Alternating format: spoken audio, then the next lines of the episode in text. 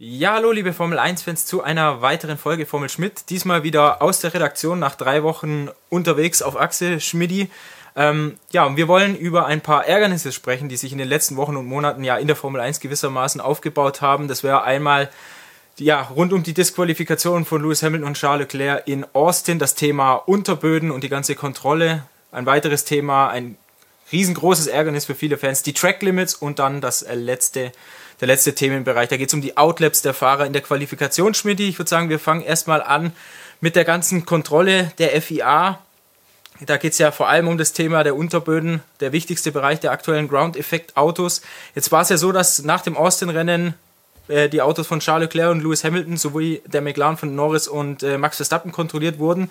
Gab einige Stimmen, die danach gesagt haben, entweder sollen alle kontrolliert werden oder keiner. Wie siehst du das? Ja, ich sehe es genauso. Also eigentlich bräuchte man die Kontrolle nicht mehr, denn äh, man äh, kontrollierte die Schutzplanke, um zu verhindern, dass die Autos zu tief fahren und zwar so tief, dass sie dann ständig Bodenkontakt haben und dass es dann für die Fahrer einfach physisch, körperlich zu hart wird. Ähm, das könnte man aber ganz anders lösen, denn die FIA misst ja inzwischen bereits die vertikalen Schwingungen und wie oft und wie hart das Auto auf der Straße aufsetzt. Und sie würde jetzt mal ganz unabhängig davon, ob die Planke sich abgenutzt hat oder nicht, äh, die jeweiligen Autos aus der, aus der Wertung nehmen oder, oder quasi nicht fahren lassen, wenn es da zu, starke, zu starken Bodenkontakt gäbe, sodass der Fahrer dann irgendwie in Gefahr ist. Also das gibt's ja ohnehin schon.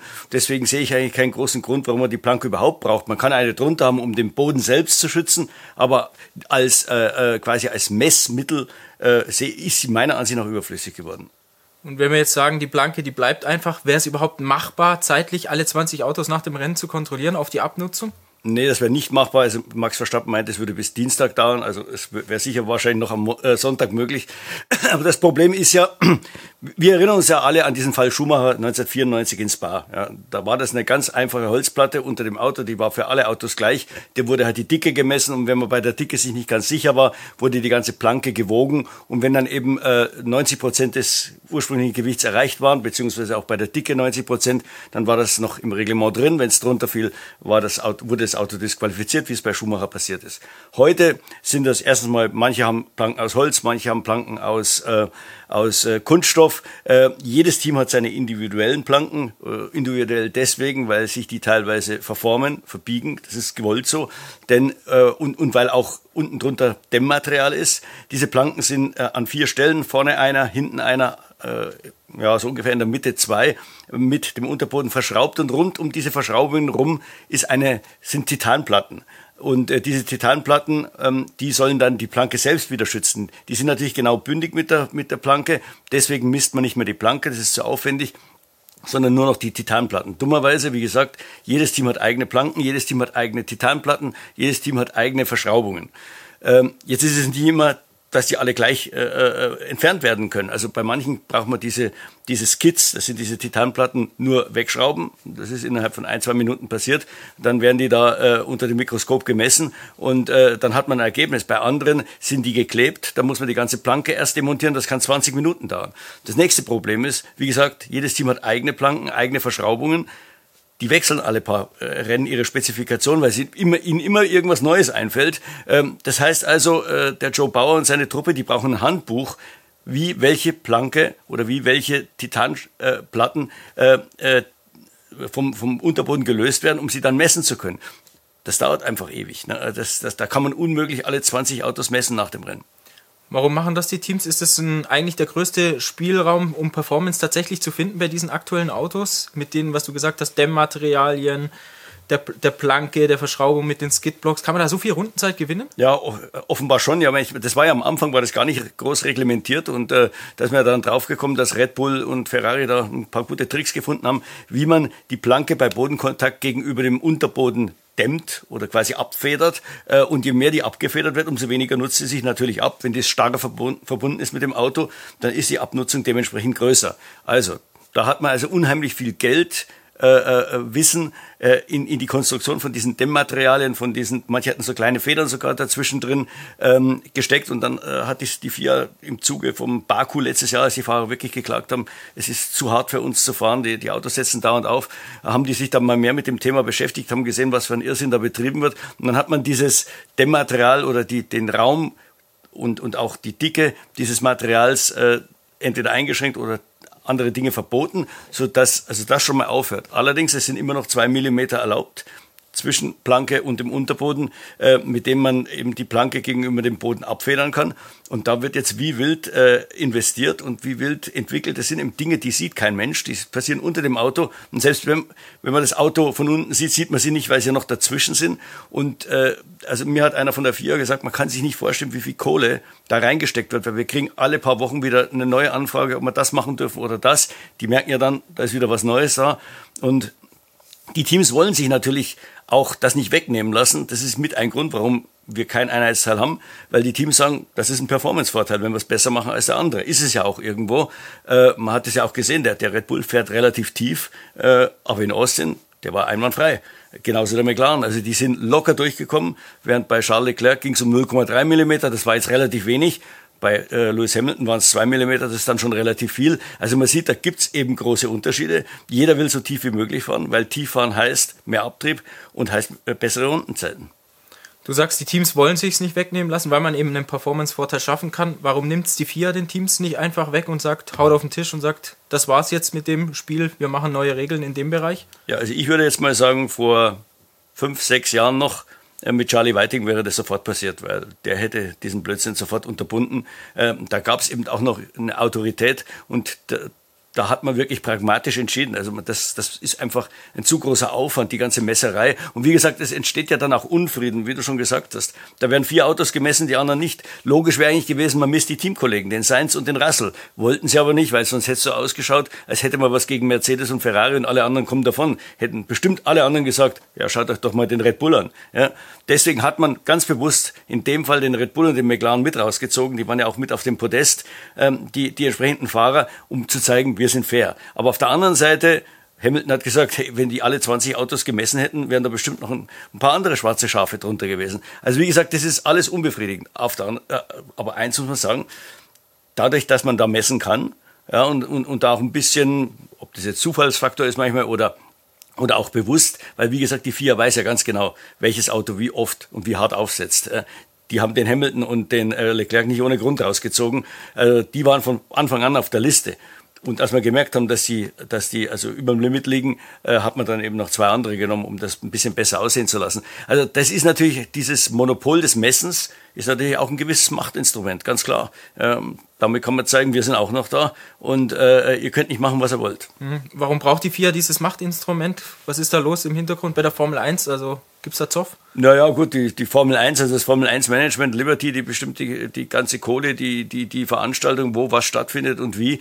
Und die FIA würde da auch ganz gerne mitmischen und zeigen, dass sie also nicht nur ein Dienstleister ist. Äh, und äh, wie gesagt, wenn sie da die, das, äh, das Rennen oder irgendwie auch das Ergebnis mit beeinflussen kann, dann ist das doch schon ein ziemliches Machtinstrument. Anderes Thema, was ein, doch ein großes Ärgernis jetzt war, gerade in Österreich, äh, Katar, aber auch in Austin, viele Tracklimits-Verstöße. Ich glaube, es mal aufgeschrieben, Österreich 83 im Rennen, Katar 51, Austin immer noch 3, äh, 35, aber viele unentdeckte. Gibt es da, glaubst du, irgendwie eine pragmatische Lösung, dass man dieses Tracklimits-Chaos in Zukunft in den Griff bekommt, vielleicht 24? Ja, ich glaube, es gibt, gibt schon eine Lösung. Charles Leclerc hat da, glaube ich, einen ganz guten Vorschlag gemacht. Das Problem ist ja, ist ja nicht so sehr äh, diese, diese, die Begrenzung jetzt, überhaupt die Tatsache, dass man da eine künstliche Begrenzung hat. Es gibt im Rennstrecken, also in Monaco ist die Begrenzung natürlich die Mauer oder die Leitplanke. Auf Strecken wie Suzuka ist es der, der Grünstreifen, ist klar. oder irgendwo anders, Entschuldigung, irgendwo anders ein Kiesbett. Aber äh, es gibt eben manche Strecken, die haben Asphaltauslaufzonen, das nicht ohne Grund, weil es, wir haben ein paar Rennstrecken, wo auch die MotoGP fährt und denen ist halt lieber eine Auslaufzone aus Asphalt, ob das jetzt Silverstone, Barcelona, äh, Katar zum Beispiel ist, auch, auch Spielberg, sind eben genau die genannten Strecken, äh, die du gerade erwähnt hast. Und ähm, da ist es dann entweder der Curb, oder eine weiße Linie. Der, beim Curb ist aber so, der muss so gestaltet sein, dass die Motorradfahrer da nicht abgeworfen werden. Ähm, und jetzt geht's, dann hat man eine weiße Linie und das Problem ist mit diesen Autos, man sieht ja auch bei den Inboard-Kameraaufnahmen, wie es die schüttelt. Äh, Leclerc sagt, so eine dünne weiße Linie ist teilweise gar nicht erkennbar, auch wenn man da irgendwie mit 250 drauf zufliegt, gerade in den schnellen Kurven. Warum machen wir nicht eine breite weiße Linie, so einen Meter breit? Die kann man sehen und da weiß man dann auch, wo das äußerst, wo der äußere Rand ist. Oder wir machen eben, und das wird, da wird es aber schwierig mit den Motorrädern, den Curb als, als Limit äh, und zwar einen relativ hohen Körper, sodass du es im Auto spürst. Ich bin noch drauf oder ich bin nicht mehr drauf. Mhm. Ja, die, mit der Linie hatten wir es ja schon mal in Austin, glaube ich, die letzten zwei Kurven hat man es ja da angepasst. Da gab es mhm. dann auch entsprechend weniger. Aber so eine Nummer dann, wie wir Kurve 6 jetzt in Austin hatten, wo Haas jetzt Protest dagegen oder Einspruch eingelegt hat, dass es vier Fahrer gar nicht richtig überwacht wurden. Ich glaube, Albon, Perez war dabei, Stroll war dabei, die einfach häufig abgekürzt haben in Kurve 6. Was sagt das über die vier aus, dass man das nicht richtig sich angeschaut hat, damals schon während des Rennens? Ja, ich glaube mal, zunächst hat man gar nicht erwartet. Die meisten äh, denken bei den, bei den äh, Tracklimit-Verstößen immer auf die, äh, an die Außenseite, weil sie sich weit nach außen tragen lassen, um den Radius zu vergrößern, dementsprechend schneller zu sein. Auf innen hat man nicht geschaut, weil, sagen wir, in manchen langsamen Ecken Montreal oder was, da kürzen ja viele ab innen. Jetzt natürlich nicht so, wie wir das in Austin gesehen haben mit dem ganzen Auto, aber da ist das halbe Auto schon auch neben der Strecke und äh, ich glaube, das war einfach nicht auf dem Schirm und es gibt ja rund um die, äh, um, um jede Rennstrecke Streckenkameras, also Überwachungskameras, die dann in der Rennleitung alle aufgeschaltet sind, so dass man dort sehen kann, jederzeit was los ist. Und dummerweise war die Kamera in Kurve 6, das ist eine relativ schnelle, lange Rechtskurve, äh, so gerichtet, dass man eben nicht hundertprozentig identifizieren konnte, war der jetzt komplett drüber mit allen vier Rädern oder nicht. Und dann wird es natürlich als Beweismittel ziemlich schlecht. Ne? Und deswegen hat die FIA in einem Fall, glaube ich, bei Albon, hat man ja gemerkt, dass der da mal drüber war, hat die FIA gesagt, okay, das reicht uns nicht aus. Genau, also diese CCTV-Kameras dort ja. an der Strecke und mit den Onboards wollte man ihn eben nicht verknacken.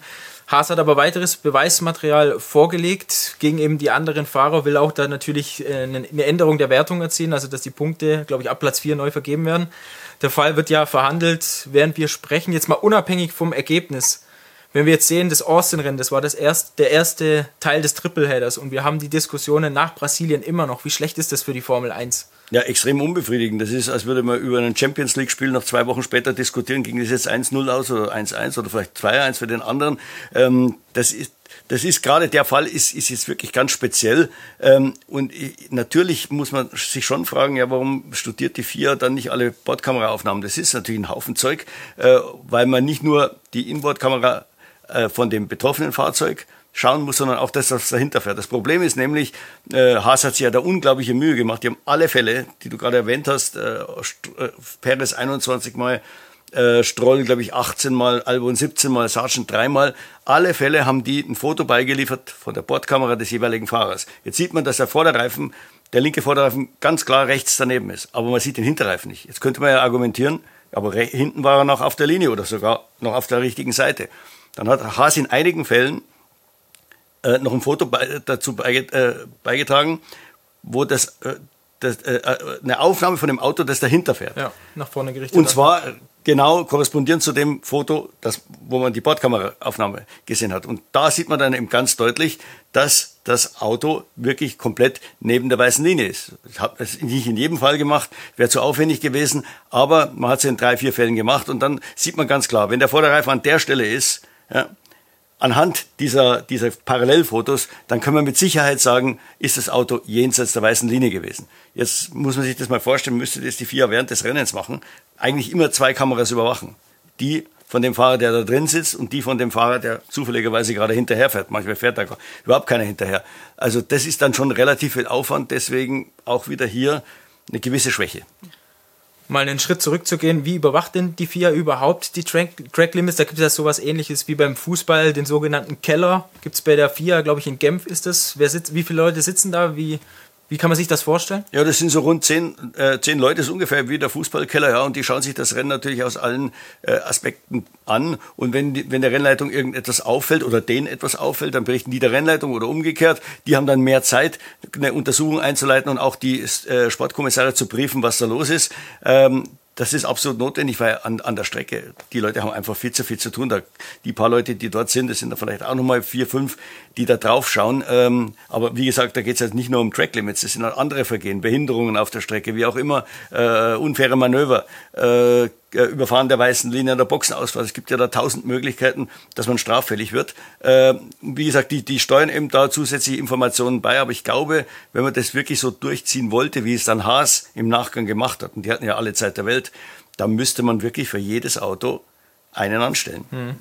Die betroffenen Teams, die sagen jetzt natürlich, ja, wenn uns die vier während des Rennens schon gewarnt hätte, dann hätten wir unserem Fahrer gesagt, lass das bleiben.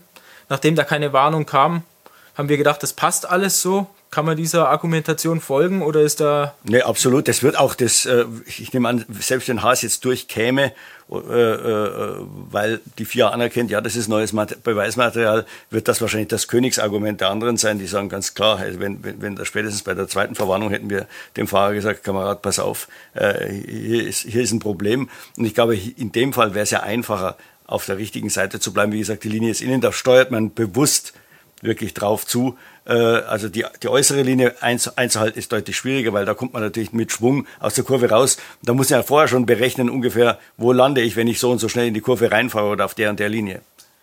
Letzter Themenpunkt haben wir immer wieder in der Qualifikation, jetzt gerade in den letzten Rennen gehäuft, dass die Fahrer aus ihren Garagen kriechen, kann man glaube ich sagen, teilweise sogar stehen bleiben. Max Verstappen hat es in Singapur gemacht, in Mexiko war er auch dabei, ich glaube zwei, drei andere, Alonso zum Beispiel auch, einfach mitten in der Fastlane der Boxengasse stehen geblieben. Zuerst einmal, warum machen das die Fahrer überhaupt? Naja, man will natürlich für die alles entscheidende Runde äh, ganz zum Schluss in der Qualifikation äh, optimale Bedingungen haben. Und dazu braucht man Platz nach vorne. Erstens, um nicht durch die Turbulenzen des vorausfahrenden Fahrzeugs ähm, beeinflusst zu werden, also die Aerodynamik. Äh, das ist je nach Rennstrecke äh, verschieden. Da gibt es manche Rennstrecken, da reichen schon vier, fünf Sekunden. Es gibt aber auch welche, da braucht man sieben bis acht Sekunden Platz. Das ist das eine. Das andere, man will ja seine Reifen aufwärmen.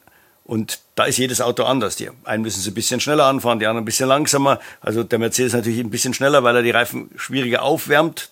Äh, andere, die, äh, äh die äh, äh, ein reifenschonendes Auto haben, die machen das ein bisschen langsamer. Dadurch entstehen natürlich Geschwindigkeitsunterschiede in der Runde raus. Äh, in dieser Outlap oder, oder Warm-Up-Lap äh, äh, für diese entscheidende äh, Qualifikationsrunde. Und dann kommen die alle wieder zusammen natürlich auf der Strecke. Und da gab es ja schon einige wirklich ja, obskure Szenen. Wir an Monza, haben wir uns mal erinnern, haben es einige gar nicht mehr geschafft, weil alles, alle versucht haben zu spacen, also Abstand zu schaffen und zum Schluss lief allen die Zeit davon. Und das kann natürlich, wenn man das auf der Strecke macht, wenn man da deutlich schneller unterwegs ist als in der Boxengasse, gefährlich werden. Deswegen hat sich die FIA da einfallen lassen, so, wir geben eine Minimumzeit vor, die auf jeden Fall jeder einhalten muss, auch in den langsamen Runden. Und äh, ja, die, die sollen das dann gefällig. Und, und die Folge davon war natürlich, dass sie es dann in der Boxengasse machen. Da steht man halt vorne und wartet so lange, bis der andere weit genug weg ist. Kann natürlich jetzt passieren, dass außen, draußen schon welche fahren, die einem da dazwischen funken, also die dann auf der schnellen Runde sind und man kann dann vielleicht auch nicht so, wie man will, jetzt die Aufwärmrunde fahren. Also das wird, wird immer schwierig bleiben, das irgendwie zu managen. Und ähm, in Brasilien kam es ja jetzt dazu, weil da die Boxenausfahrt extrem lang ist und auch extrem eng, dass, dass die Rennleitung gesagt hat, also Leute, und wenn es dann eng wird hinten raus, das will keiner, äh, ihr könnt, wenn ihr wollt, stehen bleiben an der Boxenausfahrt, aber ihr müsst so stehen bleiben, dass andere überholen können. Wenn ihr ganz langsam da die Boxenausfahrt rausfahrt, müsst ihr so fahren, dass man rechts überholen kann. Drei Stück haben das nicht gemacht, Russell, Gasly, Ocon. Und ähm, haben kommt im Rennen dann äh, jeweils äh, zwei Startplätze äh, Strafe gekriegt. War das richtig, dass die Sportkommissare da mal gehandelt haben und praktisch mal ein Exempel statuiert haben? Weil vorher gab es ja eigentlich immer Verwarnungen, wenn man die Delta-Zeiten von Safety Car Linie 2 zu Safety Car Linie 1, also von Boxenausfahrt mehr oder weniger bis Boxeneinfahrt, wenn man die überschritten hat, gab es eine Verwarnung, beziehungsweise eigentlich hat man gar nicht gehandelt. Jetzt hat man endlich mal gesagt, okay, George Russell war es, glaube ich, und die beiden Alpinfahrer plus zwei Plätze. Ja, aber hier betraf es natürlich jetzt äh, das Blockieren oder quasi das, ja, das Behindern in der Boxenausfahrt. Äh, bei den Delta-Zeiten ist man immer noch relativ äh, sagen wir, human. Äh, da, da belässt man es im schlimmsten Fall beim, äh, bei, einem, äh, bei einer Verwarnung, also Reprimand, und manchmal kommen die ganz davon, äh, weil ich glaube, da es weiß jeder beteiligt, es geht einfach teilweise nicht. Die Runden sind dann, wie gesagt, da kommt irgendwas dazwischen, dann schafft man die Minimumzeit nicht. Und äh, und wie gesagt, äh, wenn man das so regelt, wie man es jetzt regelt, dann wird es Szenen geben, wo in der Boxengasse überholt wird. Max Verstappen hat das ja gemacht und das hat ihm sicher auch mit die Pole Position gesichert, weil der einfach gesagt hat, für mich ist wichtig, dass die Reifen immer auf Temperatur bleiben. Es war ein Temperatursturz von 8 Grad innerhalb ganz kurzer Zeit. Es war klar, wenn man da rumsteht in der Box oder keine Ahnung, mit Schrittgeschwindigkeit fährt, fällt die Temperatur so weit in den Keller, dass ich die in dieser einen Aufwärmrunde gar nicht mehr richtig hinkriege. Und wie gesagt, ich muss ja dann auch schauen, dass ich weiterhin den Abstand zum Vordermann halte. Also insofern war das, was Verstappen gemacht hat, äh, einfach Augen zu und durch, äh, absolut das Richtige. Ja. Max Verstappen hat aber auch am Samstagabend äh, gesagt, jetzt zu dieser neuen Lösung, dass man nach links fahren soll und am besten nicht anhält. Das sei aus seiner Sicht fürchterlich, weil du tuckerst da mit 15, 20 km/h entlang. In Brasilien geht es noch, weil die Boxenausfahrt abgetrennt ist durch die Boxenmauer eine relativ lange. Er sagt, Auf anderen Strecken ist das nicht so, da pfeift dann teilweise einer mit 300 vorbei und wir fahren hier mit 15, 20 km/h und überholen uns noch gegenseitig. Wäre noch gefährlicher, gehst du da mit? Ja, sicher, wenn bei so kurzen Boxenausfahrten auf jeden Fall. Also wie gesagt, man muss dann schon die Regel finden, in dem Augenblick, wo die aus der Box raus sind, müssen sie einigermaßen äh, Rennspeed haben. Also das ist, äh, oder, oder zumindest mal diesen Aufwärmspeed, der ja schon auf, ausreichen würde und nicht irgendwie 50 kmh oder irgendwas, einfach um zu spacen. Aber ich, ich glaube, das Problem lässt sich nicht lösen. Äh, äh, es ist, das, was wir jetzt haben, ist die beste unter vielen schlechten Lösungen. Mhm. Weil äh, das Hauptproblem ist ja, dass jeder zum Schluss rausfahren will. Und also man, die Teams behaupten, ja, da, da gibt es noch das, sagen wir mal, ein Zehntel oder was, oder vielleicht ein halbes Zehntel, wenn man wirklich ganz zum Schluss rausfährt, weil die Strecke am schnellsten ist. Ich, ich würde mal behaupten, wenn ich drei Minuten früher rausfahre, habe ich vielleicht das eine Zehntel nicht, aber ich habe die perfekte Aufwärmrunde. Das bringt mir unter Umständen zwei bis drei Zehntel. Also dann kann ich auf das eine verzichten. Gerade die Teams, die jetzt sowieso nicht um die Pole Position mitfahren, sondern sich vielleicht Hoffnungen machen, unter die ja, vierter, fünfter oder siebter, achter zu werden oder gerade noch weiterzukommen jetzt im Q2 oder Q3, würde ich lieber, wie gesagt, ein bisschen früher losfahren, mich auf die Aufwärmrunde konzentrieren, dass die absolut passt.